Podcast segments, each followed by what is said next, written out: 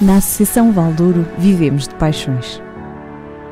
Apaixone-se connosco pelo desporto que promovemos, pela cultura que levamos pela região, pela dança com quem cantamos os mais novos, pela defesa de causas, pela defesa da linha do Douro, pela riqueza das nossas associações, para cá dos montes. Pela nossa região, pelo nosso território, pelas nossas gentes, pelo nosso Douro. Apaixone-se connosco.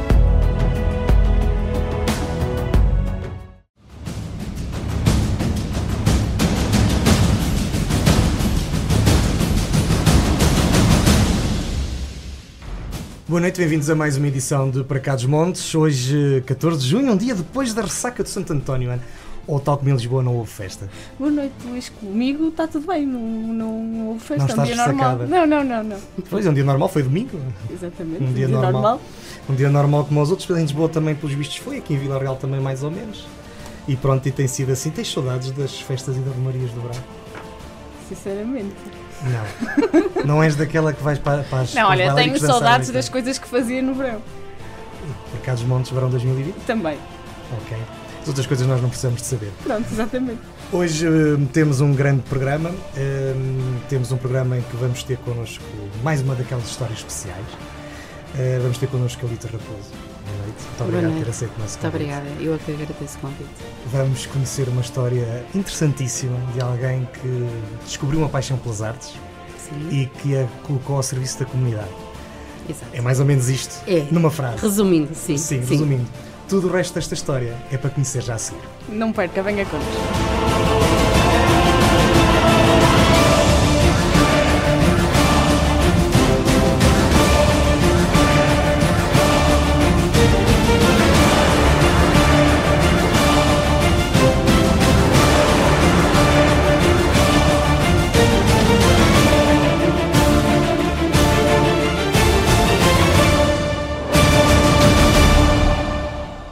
Manuela Matos Raposo, mais conhecida por Lita Raposo, é licenciada em Direito pela Universidade de Coimbra, mas foi no apoio social que encontrou a sua vocação.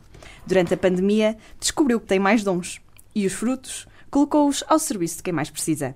Hoje é a história desta raposa com muita pinta que vamos conhecer. Bem-vinda, Lita. Fantástico, Wendy. obrigada, obrigada, Ana. Eh, Como é que começa esta aventura na pintura? Olha, este, é assim, eu desde muito pequena que sempre tive assim uma paixão por, eh, por artes, bricolagem, desde sempre, desde os meus seis anos eu já fazia crochê, já fazia tricô, eh, já costurava, portanto isto já vem também um bocadinho de família. E, e durante quatro anos eh, em que eu estive desempregada, dediquei-me a artes eh, manuais. Portanto, isto já, já vem um bocadinho no, no, no correr de, da paixão pelo, pela arte. Eu fui para o curso errado. Eh, embora tenha, tenha gostado muito do curso que tirei, que, que, que tirei e não, não me arrependo profundamente, mas eu acho que devia ter ido para artes, eh, certamente. Hum, Durante a pandemia, sim, descobri uma paixão. Eu já tinha experimentado uma vez, mas a coisa acho que não tinha corrido muito bem e eu desisti, por isso simplesmente desisti. Mas eh, em janeiro, em janeiro eh, estivemos em confinamento e hum, eu tenho muitas paixões. Eh, a primeira é a vida, é a minha vida, porque se eu não me apaixonar pela minha vida, não me posso apaixonar por mais nada. Depois é a minha família, amo plantas, eh, os meus gatos, animais, adoro, tenho quatro gatos. eh, e houve uma altura, eh, em março, logo no início, no primeiro confinamento de 2020, eu criei um grupo, março ou abril, criei um grupo de hum, suculentas. Um grupo no Facebook, onde. Suco Lovers, Vila Real. Vila Real, exatamente. Isto porquê? Porque comecei a trocar suculentas e vi que havia muitas pessoas que tinham essa paixão. Então, durante o primeiro ano de confinamento, a minha paixão foram as suculentas e os gatos. Só que em janeiro estava mesmo muito frio e eu não podia ir para a rua tratar delas. Então, decidi uma vez, vi lá uma tela, tinha lá uma tela e, e tintas e experimentei fazer uma pintura. E, e publiquei no Facebook, não é? E as reações foram para mim inesperadas porque ai, tens muito jeito, tu tens mesmo jeito para a pintura e eu, a sério, mas toda a gente a dizer-me o mesmo, até que ia virar para o meu marido, mas tu achas que eu pinto bem? As minhas filhas, ai mãe, faz, tu pintas tão bem, pintas tão bem. Pronto, ainda hoje não me estou perfeitamente convencida daquilo que. eu dou umas pinceladas, como costumo dizer. Mas sim, descobri a pintura e houve um desafio no, através da, do, do Facebook de uma amiga que me disse, ah, podias pintar e ajudar pessoas ou crianças ou instituições que precisassem. Eu disse, é pá, que ideia fantástica, maravilhosa. E eu peguei nessa ideia, obrigada Raquel Pires.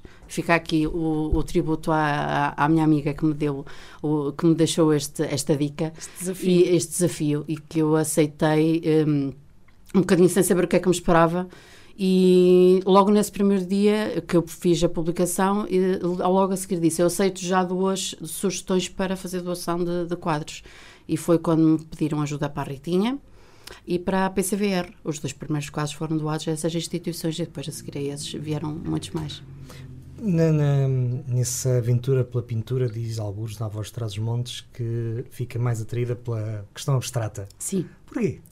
Uh, não, é, costuma ser a parte mais complicada, quer de executar, quer das outras pessoas perceberem. Para mim, exatamente, mas é esse o desafio precisamente. É nós conseguirmos ver em algo que é, que, que é fora do normal, não é? O abstrato é, é algo fora do normal, nós conseguirmos uh, uh, ver emoções. Uh, e, e, tentar descobrir um Eu acho que se consegue descobrir a personalidade da própria pessoa que está a pintar no traço, na cor, uh, na forma e o estado de espírito. É fantástico porque eu pintei um quadro há pouco tempo, numa das crises que eu tive, em que eu, quando mostrei a uma colega minha, ela disse-me: Epá, esse quadro é tão triste. E eu disse: Mas é o quadro que está à entrada do meu quarto e é o primeiro que eu vejo e é o que me dá força todos os dias para eu caminhar. É, é Buda. É, um desenho, é uma pintura de Buda que eu fiz, mas tem, um, tem ali qualquer coisa, ou seja, um, eu consigo passar para a tela sem eu perceber, porque eu não consigo perceber ainda muito bem como é que isto surgiu, mas eu consigo passar aquilo que eu estou a sentir para a pintura. E acho que as pessoas conseguem interpretar isso. E isso para mim é maravilhoso, porque eu sempre gostei muito de, de ver o que está para lá de. Não aquilo que é o, o óbvio, mas ver para lá. Sim, e pôr emoções numa tela é sempre uma coisa. Uh, sim, Para mas, mim é complicado, mas isso é porque uh, eu tenho uma eh, formação uh, demasiado técnica. Demasiado sim, mas, mas sem, sem, sem o querer, acho que ainda é mais complicado claro, ainda. Claro. Sem, sem eu perceber, sem eu perceber, as pessoas perceberem qual é o meu estado de espírito quando eu pintei aquele quadro, e é fantástico. Muito bem. Há mais instituições que receberam, nomeadamente alguém que nós já cá tivemos. e agora falhou-me o nome. Alda? Sim. Uh, borboletas aos montes. Borboletas aos montes, exatamente, desculpa. Essa, essa dádiva foi para mim muito, muito, muito importante. Uh, mas uh, estás a falar da pintura. A pintura está a funcionar para ti como uma, um, como uma terapia, certo? Para mim é como uma terapia pessoal, sim. É, é onde eu consigo libertar muito do stress e, e outras coisas que, que, que acompanham a minha vida. Uh, para mim é um momento de um momento zen, é um momento em que eu não penso em nada, eu só estou a fazer aquilo, estou dedicada inteiramente àquilo e, e saber que eu gosto de saber para quem dou os quadros. Uh, para quem eu estou a pintar. Por exemplo, foi-me pedido um para o Dia da Criança uh, e foi, pronto, na altura saiu aquele, uh, porque achei que o arco-íris tinha tudo a ver com a fase que nós passamos e então o fundo está em arco-íris. É uma criança sem rosto. Eh, porque identifica, eh, somos todos diferentes, todos iguais. E, e, como era para dar apoio a crianças com, com problemas, que era a Matilde, a Rita e o, e o Leonardo, eh, problemas com crianças com problemas graves que necessitam de terapias. Um, semanais e são, são terapias, são intensivos. Eu, eu sigo todas as páginas deles, é, que passo a, a, a, a, publicidade na Kinésio em, em Espinho, que fazem um trabalho fantástico. Um, a Joaninha, que é outra das crianças que também já apo apoiei, que eu conheço os, os pais da Joaninha desde, desde sempre, e a Joaninha desde que nasceu. E, e eu lembro-me da Joaninha não andar, e nós fizemos uh, uma primeira caminhada em Mateus uh, para apoiar a, a, Joaninha, em que ela não andava, ela ia na cadeirinha, e a segunda caminhada ela já deu os primeiros passos, foi ela que abriu a caminhada a andar, e para mim aquilo foi maravilhoso, e é um trabalho fantástico que fazem na Kinésio. Obviamente que os, os tratamentos são muito, muito caros, as famílias não têm. Eh, conseguem suportar? Não conseguem, é impossível. É impossível porque os tratamentos são caríssimos. E ainda bem que existem pessoas que ajudam. E deveria haver mais. Eu acho que uh, eu não estou a fazer nada de especial. Uh, eu sinto que estou a, ajudar, mas. Estás a fazer tanto, não estás a fazer nada de especial. Uh, para mim, eu estou a dar de mim. Estou a dar de mim. Eu acho que se cada um de nós desse um pouco daquilo que nós podemos dar, este mundo, sem dúvida, seria muito, muito, muito melhor. Muito melhor. Mas deixa-me só retomar as borboletas. As borboletas é uma história interessante porque. Um, Uh, eu já, tinha, já tínhamos feito um, um evento solidário para apoiar o, o, o cancro uh, da mama, sobretudo através das Associações para a Vida. Uh, e eu conheci o pro, projeto depois da Alda. E quando eu, eu, estava a pintar aquele quadro, era mais um que era para ficar para mim. Uh, são todos, que, é? São todos para ficar para mim, no início, são todos para ficar para mim.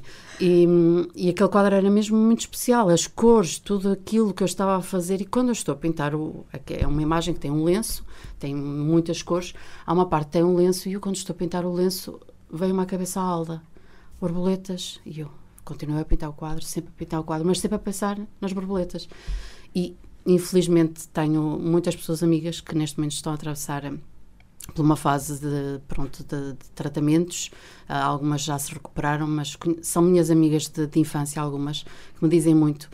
E eu, quando estava a pintar o lenço, só me lembrava delas. E eu disse: meu Deus, isto, isto é impressionante. Mas eu ainda pendurei o quadro na parede. ainda fui pôr na parede. Só que dois dias depois retirei o quadro e liguei a ela, mandei uma mensagem à Alda e disse: Alda, tenho este quadro para doar às borboletas. Uh, e ela ficou assim meio desorientada, que nem sabia muito bem o que é que me havia de dizer. E depois, quando lhe foi entregar pessoalmente, pronto, foi, para mim foi assim uma sensação de, de coração cheio. E então, quando, quando ela me disse, Lita, conseguimos uh, vender os, os, mil números, vamos poder comprar não sei quantos tiés, eh, perucas, para mim, pá, isto é, não, não tem explicação aquilo que eu sinto, mas uh, é muito, muito, muito gratificante. E a vida só tem sentido se, se for assim. Quer continuar a pintar com essa vertente solidária ou já pensou eventualmente em. Muitas pessoas já me pediram para. Se eu vendia, ainda não vendi nenhum quadro, uh, todos os que eu tenho feito ou ficam para mim ou são para dar para, com a vertente solidária, que continuo, uh, pretendo continuar a fazê-lo. Já tem mais o próximo projeto em mente? Tenho, sim. Podemos saber? Uh... Se não pudermos, não há problema. Sim, sim, sim, sim podem. Não, não é surpresa, porque assim, eu para já tenho apoiado crianças, ainda faltam algumas. Apoiei uma, o Afonso, que, que é de Santa, Santa Marta, Marta, também fiz um quadro muito especial para ele, que são três, é um abstrato, mas são três, uh, três uh, representa três crianças, eles são três, três gêmeos. gêmeos. E, e eu, eu gosto, sou muito amiga da, da, da mulher do padrinho dele.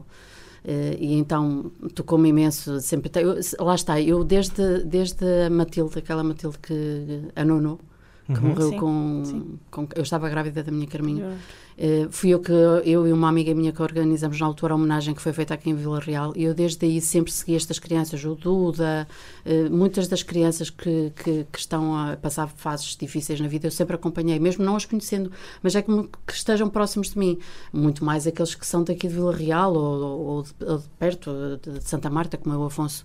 Ehm, e eu estou sempre a dizer, sempre que, souberem de alguma situação, digam-me que eu, com todo o gosto, farei um, uma pintura e, e darei de coração e alma. Uh, agora os animais também são é outra é outra. o próximo desafio. Ah muito bem. De qualquer maneira eu ia lhe perguntar se há pouco estava a falar da, das suculentas eu só descobri ontem que suculentas é o nome daquelas plantinhas muito giras. E, e, e, por acaso até tinha. Ah até sério? Tinha ah, temos que fazer umas trocas. Não tinha porque me deram. Eu não faço ideia sequer como é que se trata. Aliás, eu deixei, eu deixei a morrer. Ai, não, pois isso é preciso, é preciso saber tratar. Sim, e pelos bichos também não é assim muito fácil, porque não. elas até se aguentam bem, portanto deixá-las morrer. Eu tenho mais de 400 espécies. Pois, eh, eu não sabia, pronto, não sabia que era assim que se chamavam. Eh, este era o seu hobby, disse há pouco. Depois Sim. passou para a pintura porque Porquê? Porque se calhar na pintura consegue exprimir, exprimir aquilo que sente e com as plantas não. É, são duas foi, coisas... Não foi de certeza por causa do inverno, não foi? Também estava foi. Sim, Também foi. se calhar se precisava de um hobby que pudesse expressar aquilo que ia por dentro. Eu, se, eu, sempre, eu sempre fui uma apaixonada por pessoas uhum. e sempre fui uma apaixonada pela deficiência. Uh, não tem nada a ver com a minha área de formação, nada, mas é um sonho meu é um dia poder trabalhar com crianças deficientes. Não sei se vai está concretizar mais perto ou não. concretizar, não está? Não sei, vamos ver. Mas uh, desde os meus 15 anos que tive um fascínio por, eh, por, uh, por crianças com deficiência, porque eu tive um contacto assim, daqueles uh, imediatos num, numas férias, uma menina com trissomia 21 que veio sem me conhecer e deu-me um abraço e não me largou mais nessas férias todas e eu, desde os meus 15 anos, que fiquei com, fiquei com essa paixão. Eu, eu adoro crianças que tenham. Também tive uma pessoa na família, o que também me toca muito. Um, o irmão do meu marido, uh, antes dele, uh, ele teve meningite aos 4 anos e ficou com paralisia cerebral. Uh, faleceu quando a Carminho tinha 15 dias, portanto, faleceu com 42 anos e foi, foi algo que nos custou imenso. E se eu já antes tinha essa paixão pela deficiência, depois de, de conviver com o meu cunhado, e, e, de ver uh, a dedicação de, dos meus sogros uh, àquele menino, porque era o nosso menino, continua a ser o nosso menino, o nosso Filipe estará lá sempre a olhar por nós e, e, espero um dia concretizar esse sonho, sim. E é isto que me dá força. Muito bem. Olha, já falamos sobre os teus hobbies um, e falamos que, que, a pintura se calhar te ajudava como terapia. Tu descobriste que tinhas fibromialgia há 13 anos. Sim. Como é que foi dos primeiros sintomas até ao diagnóstico, porque isto é um processo muito longo, é normalmente, muito não é? Foi muito, muito complicado. Um, não está ainda. Um, como é que eu ia dizer? Não, não, há provas ainda suficientes para dizerem como é que surge esta, esta doença. Uhum. Um, eu estive em Coimbra até 2005. Eu regressei em 2005 de Coimbra porque também tive cuidado familiares eh, e na altura eu não sei se podemos ir a esta fase da minha vida, sim, mas, sim, sim. mas eu, eu, eu saí de Vila Real a, aos 18 eh, anos para, para ingressar no curso de Direito na Faculdade de Direito da Universidade de Coimbra. Um, não fiz o curso em 5 anos, estava em Coimbra, isso é estranho. Quem vai para Coimbra e faz um curso de Direito em 5 anos é estranho. Não, não vou é dizer normal. que não é, não é normal, não é normal. Um, perdi dois anos, pronto, demorei mais dois, mas uh, eu acho que vivi tudo que tinha para viver. E, e, nós acho que devemos fazer isso até uma certa idade, depois, claro, uh, ter um rumo, ter um rumo, mas viver tudo na, no momento certo. Eu sou apologista que devemos viver tudo, experimentar, uh, para depois, não, mais tarde, não fazermos as neiras, porque há muitas pessoas que se antecipam e depois, aos 40, 50, 60, dá-lhes assim uns devaneios. Então, eu vivi tudo que tinha para viver até aos 30. Foi, foi, eu regressei em 2005 para Vila Real, definitivamente. Um, eu tinha decidido que não queria advocacia. Uhum. Porque eu cheguei a fazer o estágio uh, teórico todo, com boa nota, inclusive. Uh, fiz o estágio prático, uh, que me custou horrores fazer o, a parte prática de, de, ter que fazer escalas em tribunal, aquilo para mim deixava-me doente. Eu só pensava assim: ou eu vou ser advogada de pro bono, não é? De, dos pobres e vou ser uma desgraçada a vida toda, porque não vou ganhar dinheiro nenhum, ou então eu vou, vou sofrer imenso porque eu vou ser super infeliz nesta profissão porque eu ficava doente. Eu ia para as escalas para o tribunal e eu ficava doente. Não tinha nada a ver aquilo, não. Eu sempre sonhei ser. A, a, a argumentação era o meu sonho. Pronto. Mas o que eu queria mesmo era ir para a Polícia Judiciária. E então eu esperei, eh, acabei o curso, ainda estive a trabalhar num escritório de advogados, mas nunca fiz a prova de graduação final porque eu não queria que me chamassem advogada.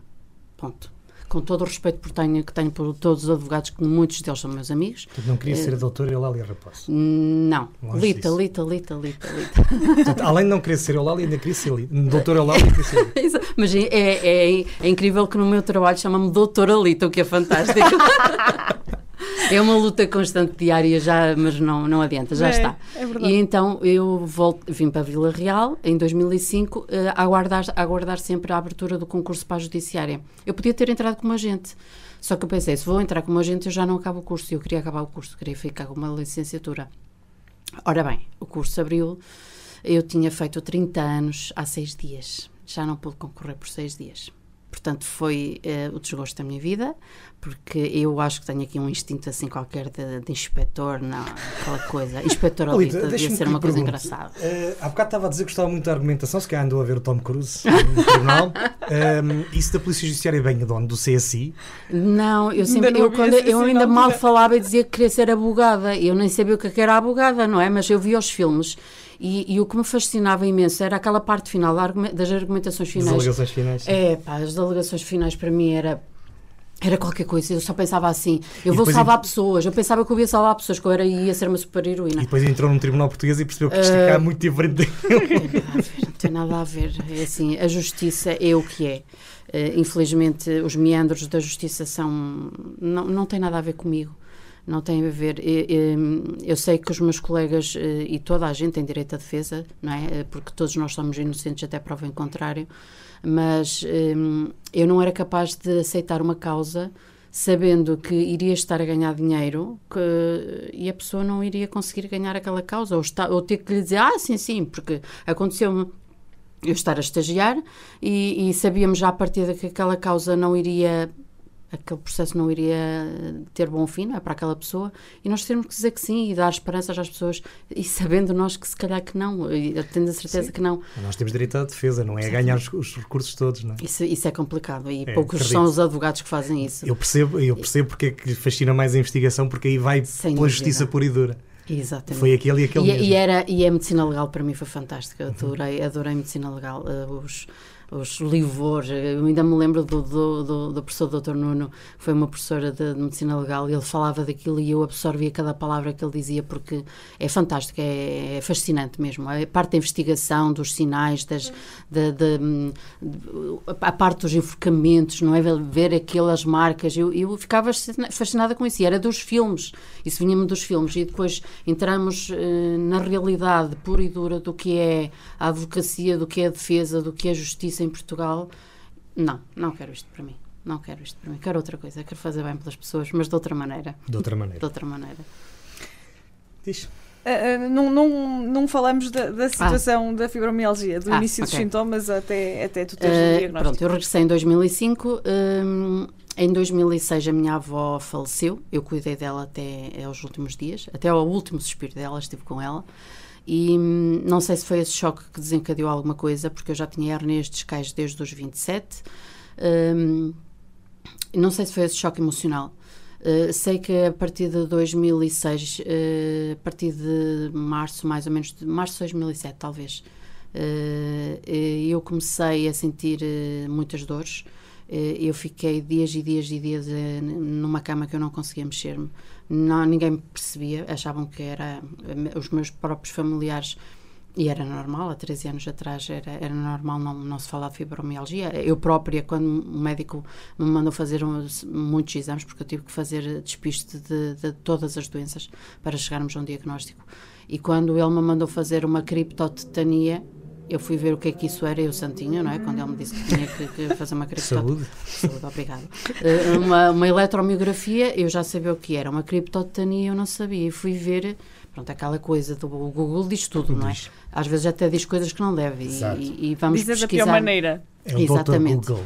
O Dr. Google. Mas eh, não me enganam muito, porque deu-me duas hipóteses. Ou era fibromialgia ou era esclerose múltipla eram os dois diagnósticos para aquele exame se desse positivo e deu positivo. Deu sinal de rossor positivo, o da criptotetania, o que deu logo indicação para a fibromialgia, mas mesmo assim eu fui acompanhada por um neurocirurgião eh, que me diagnosticou uma, uma depressão profundíssima durante dois anos. Um, foi no decorrer dessa depressão que me foi diagnosticada a fibromialgia, com o despiste, como eu disse, de todas as doenças, problemas de tiroide, uh, fiz, fiz vários exames, não foi nada, porque assim, eu tenho pessoas que agora me dizem que vão ao médico de família e que num, numa consulta de, uma, de rotina, ai, eu tenho fibromialgia, e eu, eu, fico chocada porque assim, a fibromialgia não é... Não está não no é mercado coisa, à venda. Não é uma coisa para brincar, não Sim. é uma coisa banal. Uh, se calhar a maioria das pessoas nem sabem o que é uh, ainda é muito desvalorizada. Um, e foi aí então que eu descobri, no decorrer de uma depressão. Eu fiz o tratamento para a depressão, que também era para a fibromialgia. Uh, andei ali bem durante uns tempos. Uh, depois engravidei durante uh, o período da gravidez. Graças a Deus, é um estado de graça, sem dúvida, porque os sintomas desapareciam todos. Mas o médico avisou-me logo: atenção, que ao fim de dois anos os sintomas voltam todos outra vez. E assim foi. Eh, da Matilde, da minha primeira filha, não senti tanto, mas quando eu tive a Carminho, ainda ela não tinha dois anos, eu estava com a primeira grande crise. E aí soube o que era, efetivamente, as crises, porque eu antes eu tinha estado num tipo um coma fibromiálgico, digamos uhum. que. Um, e as crises vêm com mais uh, frequência, mais até na altura de mudança de estação, primavera, outono, e agora tenho tido uma média de duas a quatro por, por ano vem com muita frequência. Como é que se consegue lidar com isto? E aceitar uma coisa destas? Não foi fácil. Eh, não foi fácil porque um, as dores são permanentes. E quem, quem vê caras não vê corações nem vê dores. Uh, é uma dor invisível. Quem olhar para mim, e já aconteceu várias vezes, ah, mas tu tens tão bom aspecto, tu não tens nada. E eu, ok, fica para mim, eu guardo, uh, respeito, porque a pessoa também não sabe, não é? E temos que respeitar. Embora eu não consiga entender ainda a incompreensão de muitas, eh, muita classe médica, ainda. Ainda há aqui muita incompreensão e, e desvalorização. Exatamente. Uh, muito, desvalorizam muito, é preguiça, é, é, não querem fazer nada. Olha, agora anda sempre cansada. Uh, eu, eu, eu, eu, as dores do corpo, eu aguento-as já fazem parte de mim. Eu tomo medicação crónica já há 5 anos, eh, que tomo medicação crónica diária eh, e já tentei ter, deixar, mas não, não é, é totalmente impossível. Além disso, tenho que fazer tratamentos intensivos quando estou em crise, eh, o que me traz ainda mais problemas, não é? Porque se já tenho hernias discais, tenho fibromialgia, eu tenho psoríase, tenho uma tendinopatia degenerativa crónica no ombro esquerdo, isto vem tudo começar a acumular. É preciso muita força, é, muita força, mas, mas eh, graças a Deus tenho, tenho um apoio familiar fantástico. Um, mas eu ia dizer uma outra coisa que mais uh, que as dores, uh, o cansaço. É um, uma exaustão uh, indescritível. As dores são dores que, que queimam. Não, não sei bem explicar porque, para quem nunca sentiu estas dores. Para quem tem fibromialgia, Uh, aqui vai a minha solidariedade porque sabem o que eu vou dizer e sabem a descrição. É como se nos espetassem ferros uh, uh, em, em, brasa no corpo. É uma dor insuportável. Quando é as crises, são dores que, que nos incapacitam mesmo. Eu não consigo mexer-me sequer. Eu quero pentear a minha filha, as minhas filhas não consigo. Eu tenho que pedir ajuda às minhas filhas para me despir. Ainda ontem, à noite, eu tive que pedir à minha filha para me ajudar a tirar a camisola porque eu não consigo despir-me, eu não consigo apertar botões. Um, mas tenho que ter a minha vida. Claro. Uh, e tenho que tentar ultrapassar tudo isto. Portanto, uh, as plantas, uh, os animais, a pintura, tudo isto são escapes e é aí que eu vou buscar a minha força e, e às minhas filhas. E depois ainda oferece aos outros um bocadinho dessa força através dos quadros que pinta. Sim, sem dúvida. É, é a minha libertação. Esta é a história que estamos a conhecer hoje, a história da Lita Raposo, e é a história que vamos continuar a conhecer já a seguir ao nosso olhar sobre a região. Volte connosco porque ainda há muito a dizer.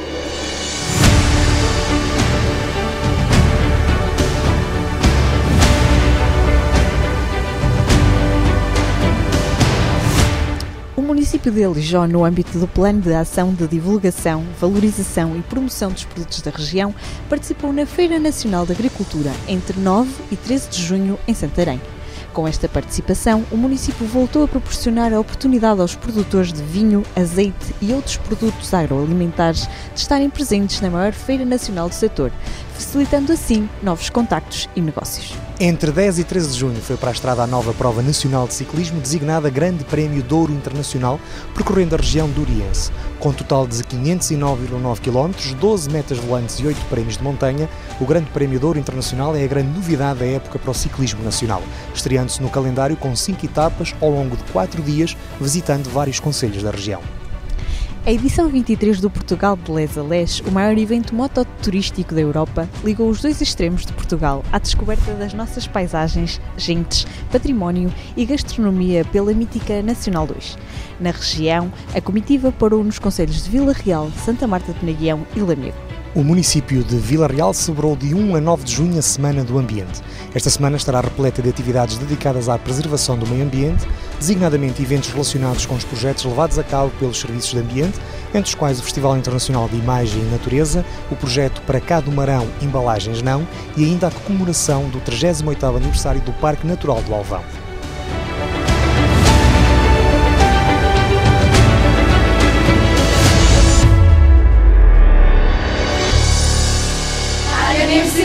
Sempre no ar! Bem-vindos de volta para cá dos Montes. Hoje estamos à conversa com Lita Raposo. Uh, eu há bocado referi, depois nem falamos um bocadinho sobre isso. Raposa com muita pinta. Isso é uma raposa com muita pinta? Isso é uma piadolas. Porque quando casei, um, normalmente as, as senhoras adotam o nome do marido.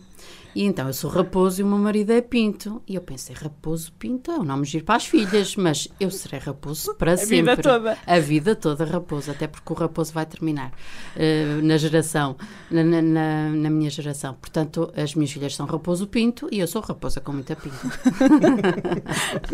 Pronto, estamos à conversa com a Lita. Ela tem uma história de vida muito interessante. Uh, e vamos voltar um bocadinho ainda a falar da fibromialgia, eu acho que tu não te importas. Não, claro. Uh, e vou referir aqui uma coisa que te vai ser bastante familiar. Mais do que corpo, somos espírito e somos capazes de tudo. Mas o maior bem foi entregar a minha dor a Deus e seguir firme no alcance dos meus objetivos. A minha família é a minha vida. A, fibro a fibromialgia é um acessório nessa viagem. Tu escreveste isto uh, para a Uma associação? associação, sim, de jovens com Eh, fibromialgia. E pediram permissão para, para fazer uma publicação na, na página com, com essa frase. Claro que sim, porque é, é o meu testemunho, é aquilo que eu sinto. Hum, não é fácil, não é fácil, não vou dizer que é fácil viver com a doença, mas hum, eu acho que quando nós temos eh, provas duras para, para superar na vida, nós vamos buscar forças, seja onde for. E não vai ser a doença que me vai derrubar, não. Ela acompanha-me, mas eu estou aqui, sou mais forte que ela. Tu, tu já referiste há pouco, uh, e este, este testemunho é muito intenso porque tem muita coisa. Uh, nós até o podíamos partir aqui em várias partes para Sim. falar sobre ele. Uh, a minha família é a minha vida. Tu tiveste as tuas duas filhas e casaste depois de, do diagnóstico. Exatamente. É? Há aqui uma. Há aqui uma relação especial com Deus, não há? Uma espiritualidade. Sem dúvida, sem dúvida. Eh, eu tudo o que faço eh, entrego. Acho que tenho alguém muito especial lá em cima. Ah, Não é só uma, são várias pessoas muito especiais lá em cima, mas sim, sou, tenho a minha fé. Eh, E a fé que nós temos, não, não, não, não, não se fala de religiões, fala-se de, para mim, o, o ter fé, o, ter, o acreditar em Deus, é hum, acreditar que existe algo de bom em tudo, em nós e nos outros. Porque se nós acharmos que só nós já que somos bons, eh, não andamos aqui a fazer nada, não é? Porque quem está do nosso lado também é bom.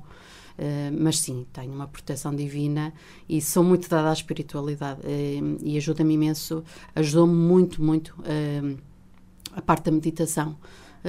Eu fiz meditação durante muito tempo e ajudou-me a descobrir-me a mim própria, a centrar-me no meu corpo e, e, e descobrir que eu sou muito mais que isto.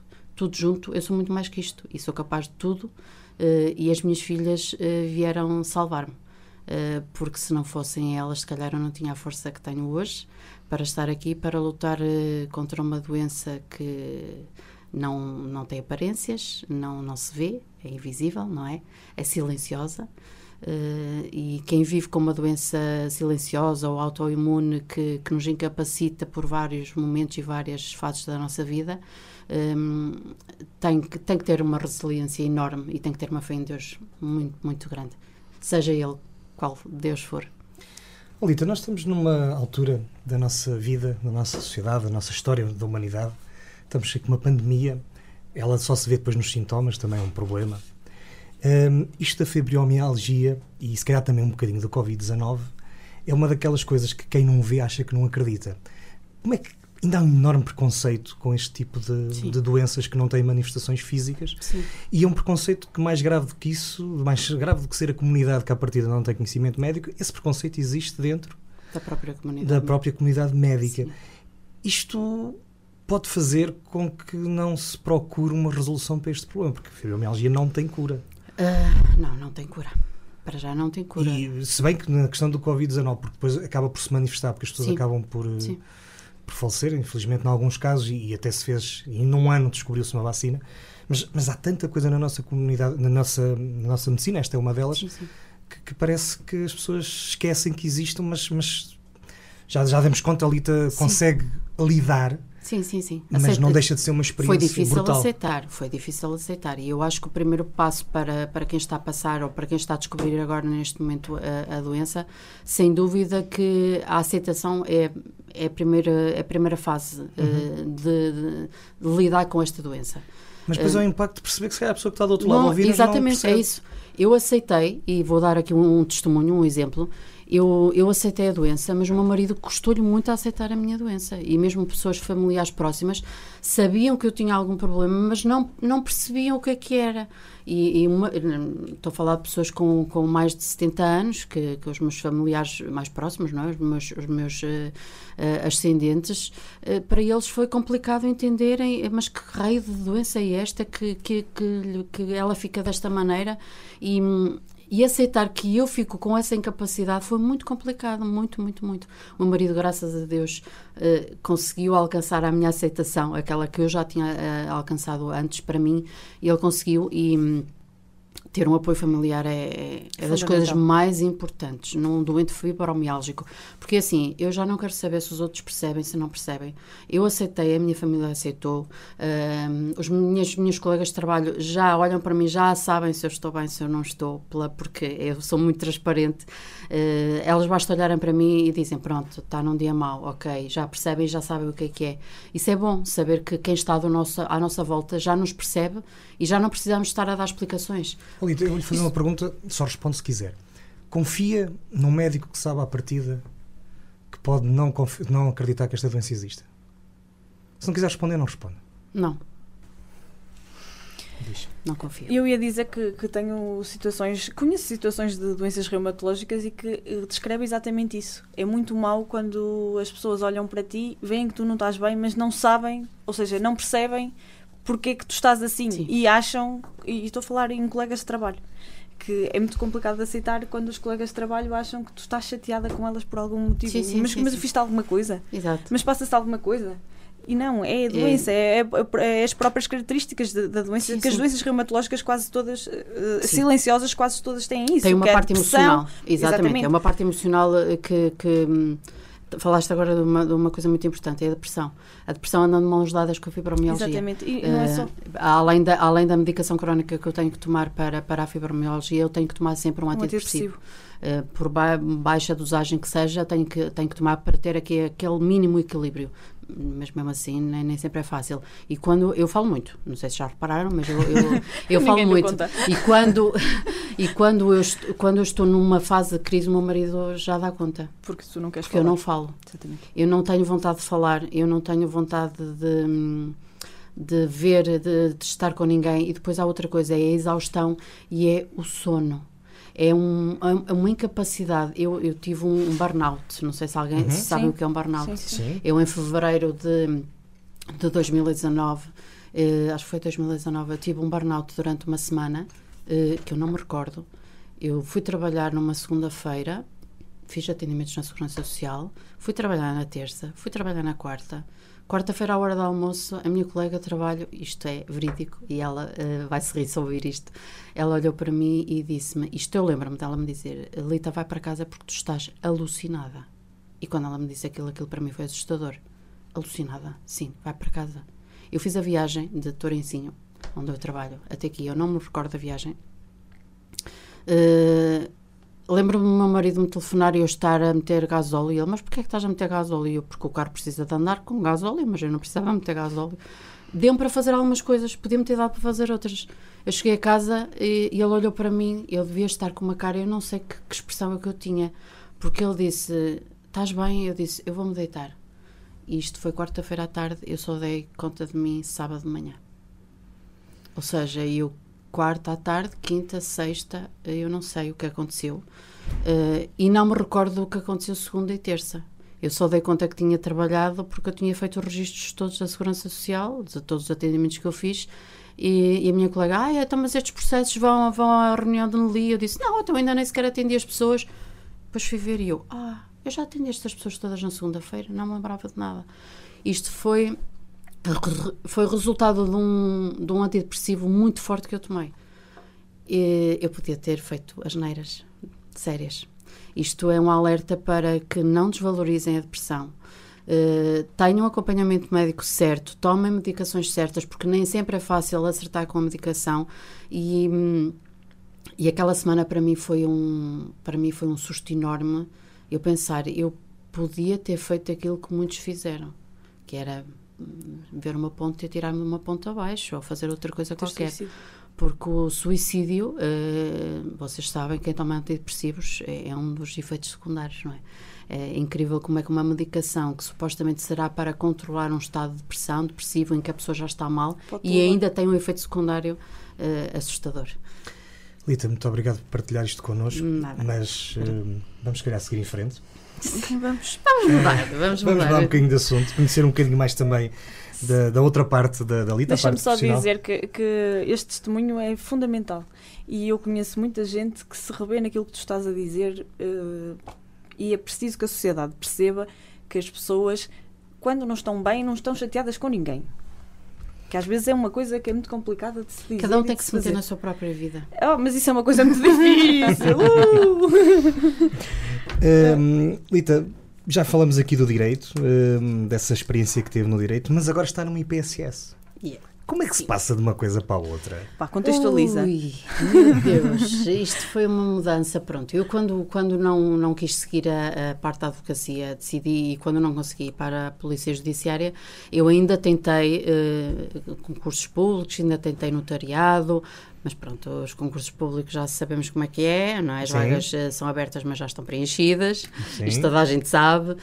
Hum, eu estive quatro anos desempregada. Portanto, hum, na minha área eu não consegui encontrar trabalho. E fiz outras coisas, não, não, não, não, não me envergonho do que fiz. Hum, Trabalhei numa loja de roupa, eh, trabalhei numa loja de, de brinquedos, em que limpava o pó sete horas por dia. E não, me- não me envergonho disso, eh, porque era um trabalho digno como outro qualquer. Eu queria era trabalhar. Claro. Eu não consegui arranjar trabalho na minha área, eh, paciência, faço o que for preciso.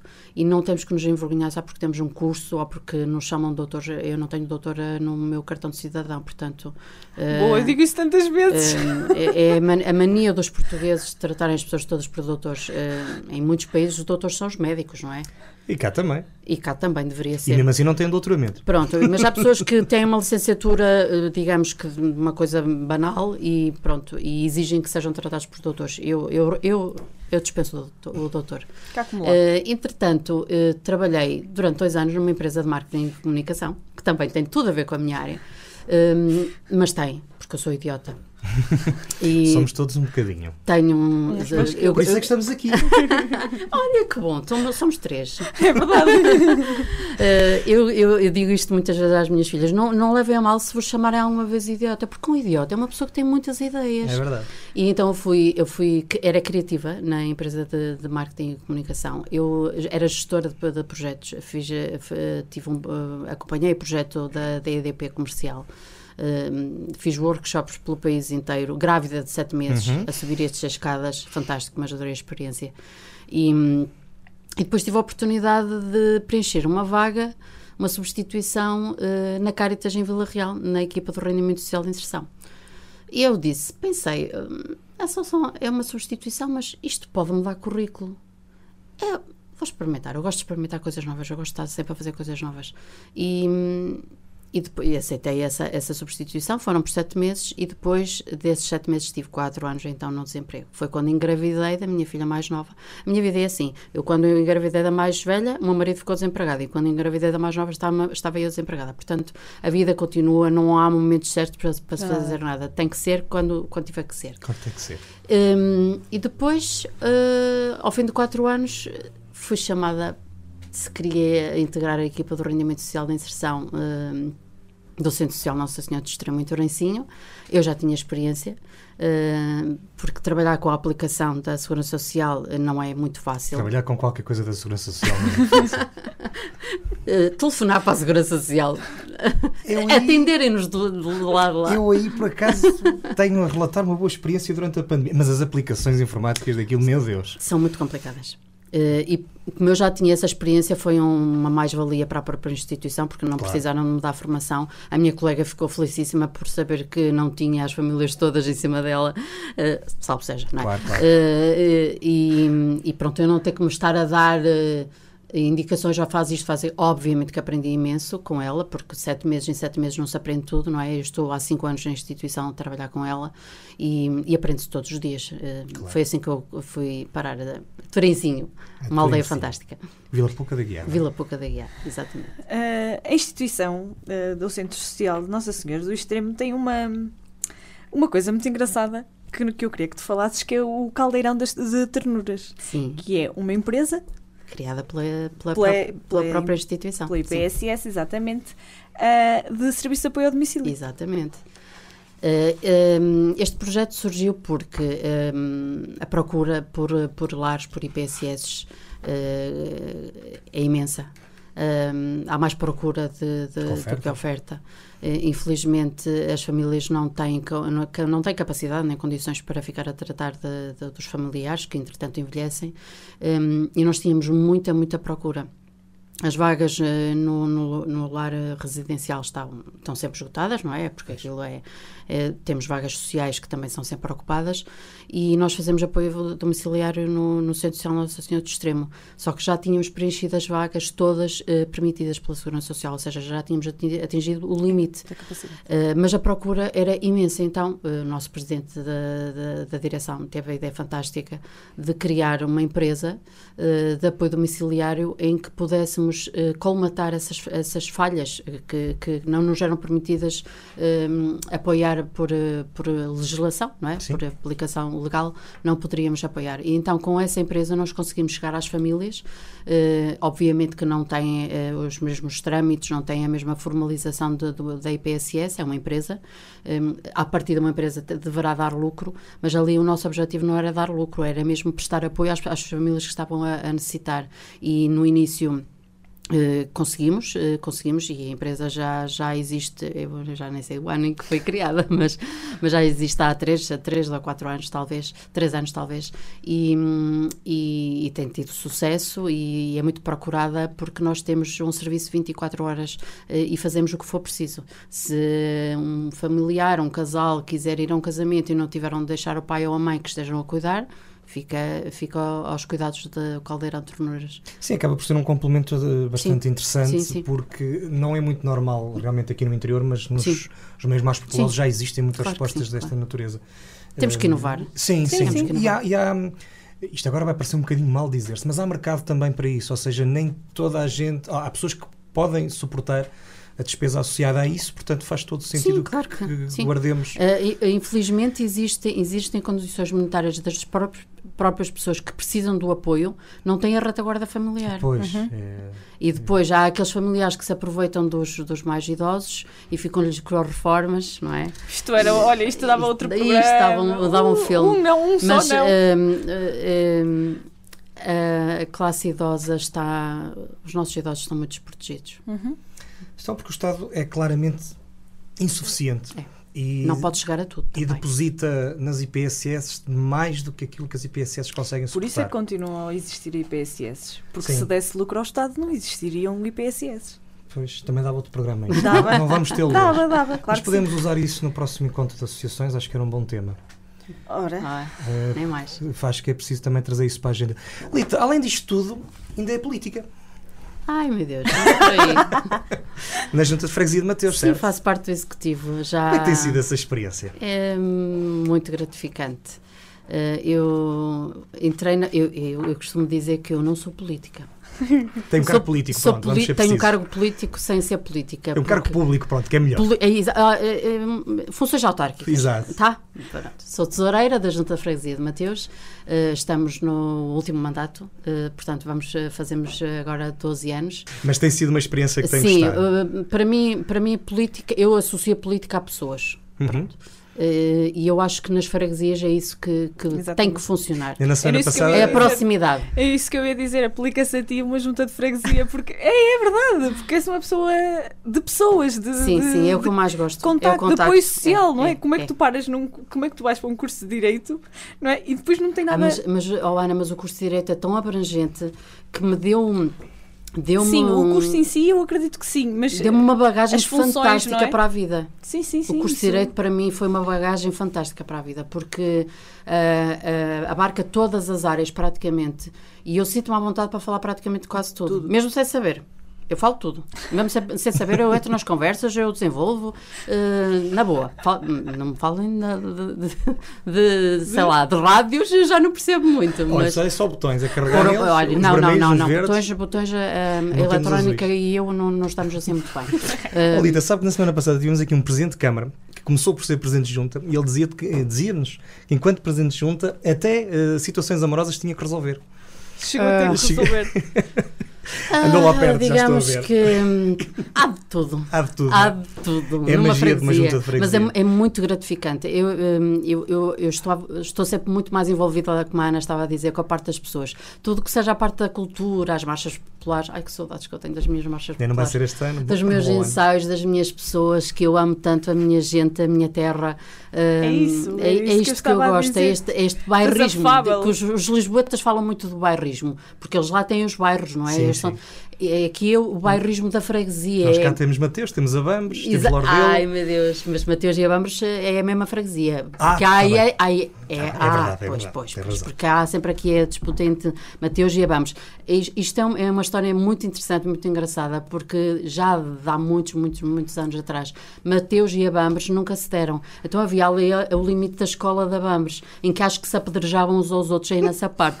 Insultavam-se, era uma coisa. E hum, o que é que eu mais eh, gostei de fazer na junta de freguesia foi precisamente juntar as pessoas eh, nas marchas e noutras atividades, em passeios que nós fazemos. Hum, temos, eh, temos escola de dança, temos aulas de dança, fazemos, já fizemos eventos solidários e é fantástico foi ter junto, consegui- ter conseguido juntar as pessoas de Mateus, de- da Raia, do Barro de Marrão, de Abamos, juntar as pessoas todas num grupo só e terminarmos uma marcha e as pessoas agarrarem-se umas às outras a chorar é fantástico porque é uma emoção enorme porque os ensaios correm sempre tão mal, tão mal, tão mal. Aquilo há sempre discussões, acontecem sempre coisas e porque co- corre sempre mal, os ensaios correm sempre mal. Mas isso é bom. Uh, é, Quando porque os ensaios correm tudo mal. bem, corre sempre tudo bem e é, e é assim, nós acho que quem é de Mateus, e eu acho que isto acontece em qualquer freguesia, não só Mateus, mas eu falo da minha, claro, Claro. tenho que falar da minha Mateus, Mateus, Mateus, Mateus, sempre, no meu coração. Bom, resta-nos esperar até 2022 para as próximas marchas de Santo António. Até lá, Ana, tempo para o nosso jogo. Uma palavra sobre fibromialgia. Força, Uma palavra sobre pintura. amor, Uma palavra sobre direito.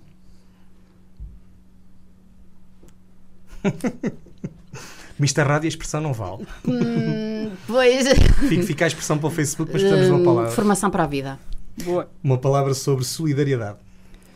gratidão, Uma palavra sobre Deus. tudo, E agora uma palavra sobre Mateus.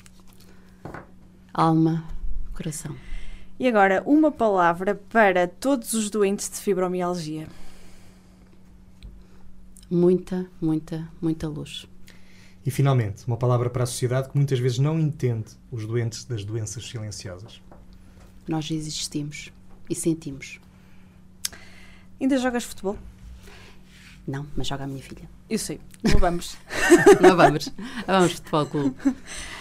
Hum, olha, tu tens tanta energia, eh, apesar de, pronto, de todas estas questões, mas que tu própria consegues ultrapassar eh, utilizando a tua própria espiritualidade e pondo as coisas na- nas mãos de Deus, como tu dizes. Ah, como é que te vês daqui por 10 anos? É a pergunta de. Com mesmo- 55. eu, eu, eu 55. 40 e 15, vá. 40, 40 e 15. Eu neste momento estou 30 e 15. e como é que eu me vejo daqui a 10 anos? Olha, sinceramente, eh, fisicamente não eh, já estou mentalizada para que vou ter muitas limitações. Eu acho que em termos de cabecinha, eh, cada vez mais doida. Eh, Cada vez. eh, Quem sim, trabalha eu- nesta eu área não costumo- pode ser bem certa. eu costumo dizer, eu tenho esta frase para comigo: Deus-me livre e guarde pessoas normais. Portanto, eh, vejo-me. Veio, ao sítio certo, Olito. Uh, uh, venho sempre que quiserem uh, para vos dar assim um- uma forcinha que extra se for preciso, uh, porque é mesmo verdade. Nós temos que ser um, temos que ser um bocadinho loucos, uh, porque nesta vida de loucos, se não, se não formos, nós acabamos por estagnar, mas também é preciso pasmar de vez em quando. E é uma coisa que eu tenho que fazer: é pasmar quando estou em crise. É pensar em mim, pasmar, parar. Uh, parar para depois recuperar e, e seguir em frente, sempre com um sorriso no rosto e muita força e, e muita vitalidade e muito amor e muita gratidão por tudo. A Lita pinta emoções e oferece-as a quem mais precisa. Muito obrigado pela partilha, Eu não que- só desta experiência, eu que como também da sua, Obrigada eu. da sua condição médica. Engraçado. Tu agora disseste uma coisa. Raposa com muita pinta, que pinta emoções. Eu sei. Hã? Espetacular. Tu és um gênio. Não às, foi por às acaso. vezes. Eu Por isso sei. é que eu casei com um pinto.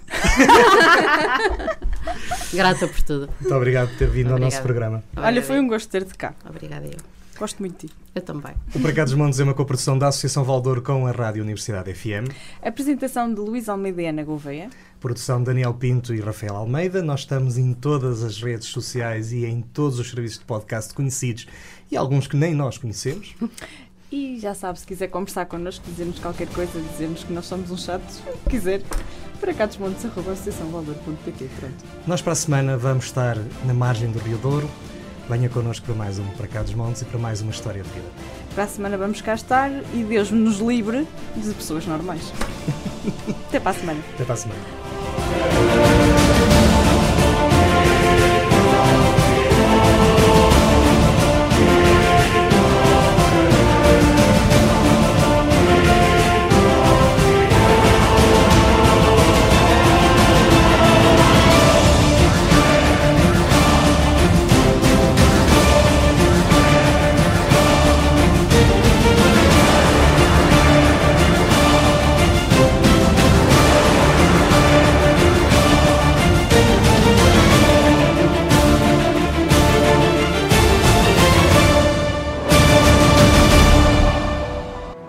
Na Associação Valdouro vivemos de paixões. Apaixone-se connosco pelo desporto que promovemos, pela cultura que levamos pela região, pela dança com quem cantamos os mais novos, pela defesa de causas, pela defesa da linha do Douro, pela riqueza das nossas associações, para cá dos montes. Pela nossa região, pelo nosso território, pelas nossas gentes, pelo nosso Douro. Apaixone-se connosco.